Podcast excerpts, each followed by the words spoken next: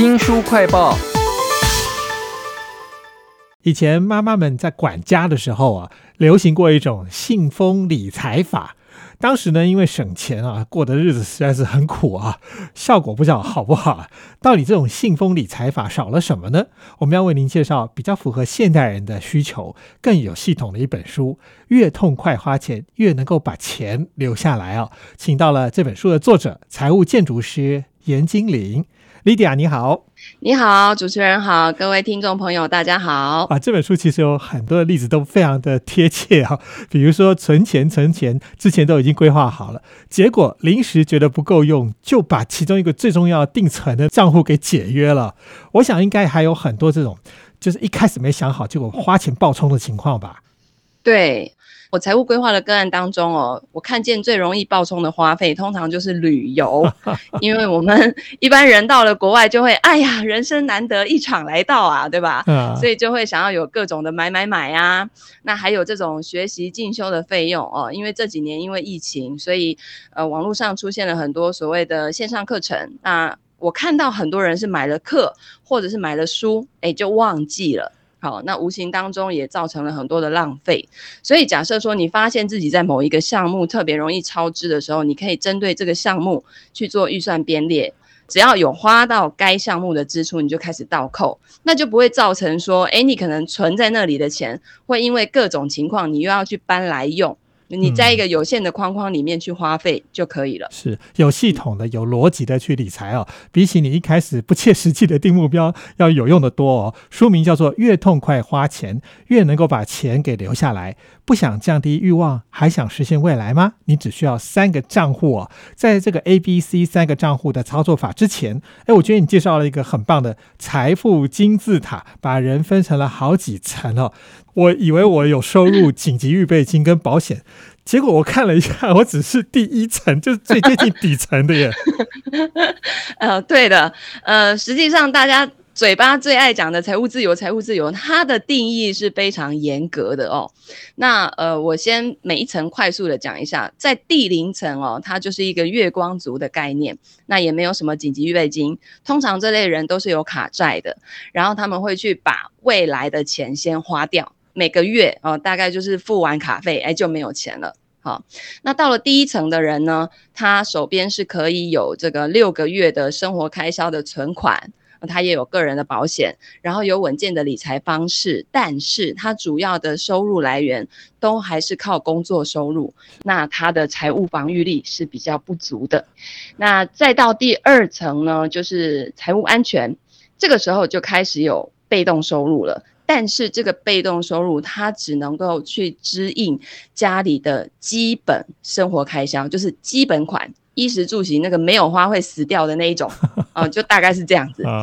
对，那进入第三层的财务自由呢，他已经有了足够的资产，那产生出来的这些被动收入是可以去支付自己渴望的所有的开销。我们基本的生活开销跟渴望的，它肯定有所差别嘛。是，渴望的你可能有这种豪华旅游啊，我要住大房子啊等等的这类的哦。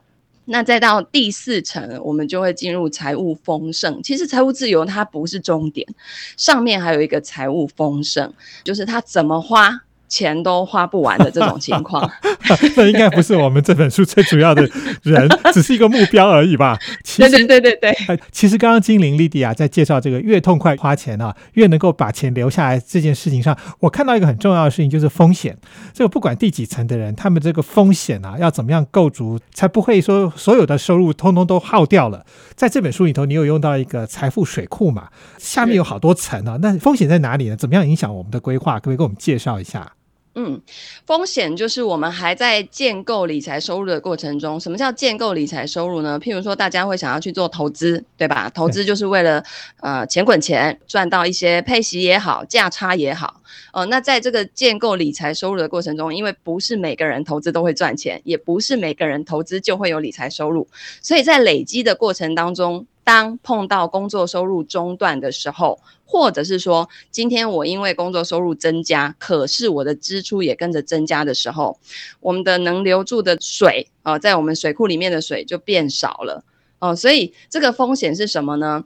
当理财收入开发的还不怎么样，工作收入中断了，这个时候我们怎么办？支出依然要继续啊。那这个时候财富水库的水位势必就会慢慢的下降。嗯哦，那我们累积的资产其实并不是要拿来因应我工作收入中断的风险，因为工作收入的中断的原因，它可能来自于失业，但这大部分的人在三到六个月内会去解决它，会赶快去找下一份工作。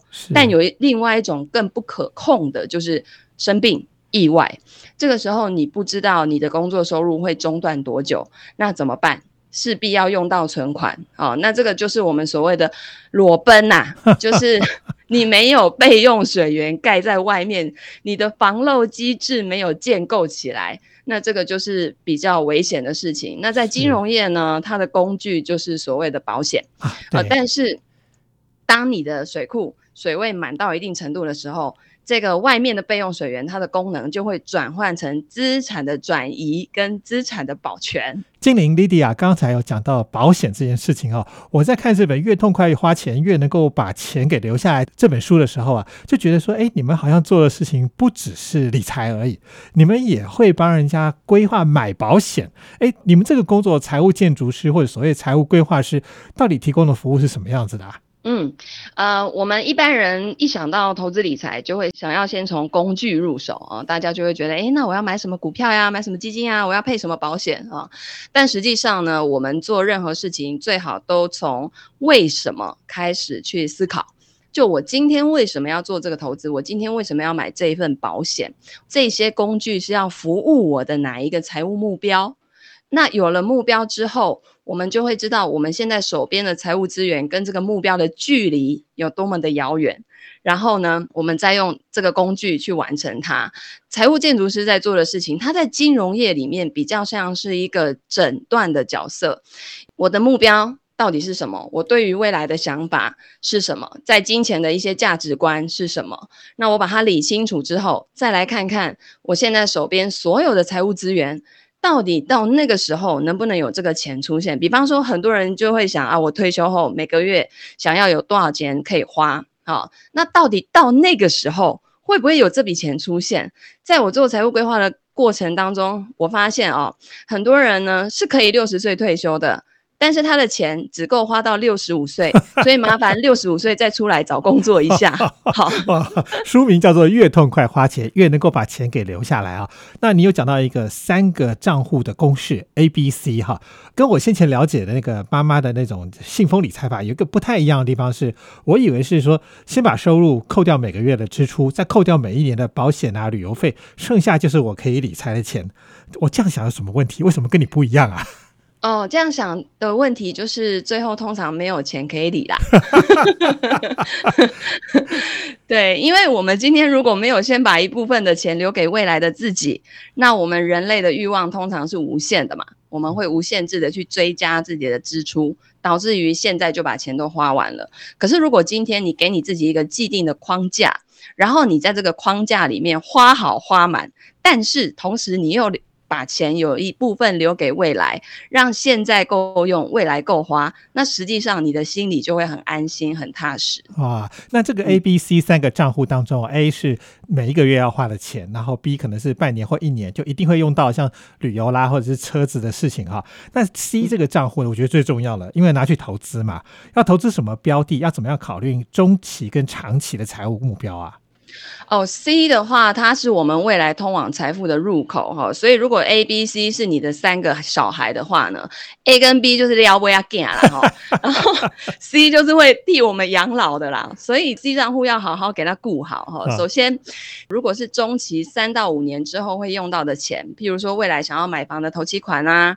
啊，结婚基金啊等等，那我会建议把钱放在安全性高、流动性也高的投资工具。那最常被大家推荐的就是指数型的 ETF 好、是再来，如果是这种比较未来长期，可能十年后，譬如说退休金啊、孩子大学的教育费啊，这种很久以后才要用到的钱，诶，那你就有比较多的时间去搏这个获利。好、所以建议可以放在波动度比较大的一些投资工具，譬如说你可以做定期定额、定期不定额，然后去做这种股票型的投资标的。那建议都还是以指数基金为主。这里面其实你也提到二十八十的原则哈，那至于细节是什么呢？大家可以去看看财务建筑师严金玲 Lydia 所写的这本书《越痛快花钱，越能够把钱留下来》。非常谢谢 Lydia，谢谢您。谢谢主持人。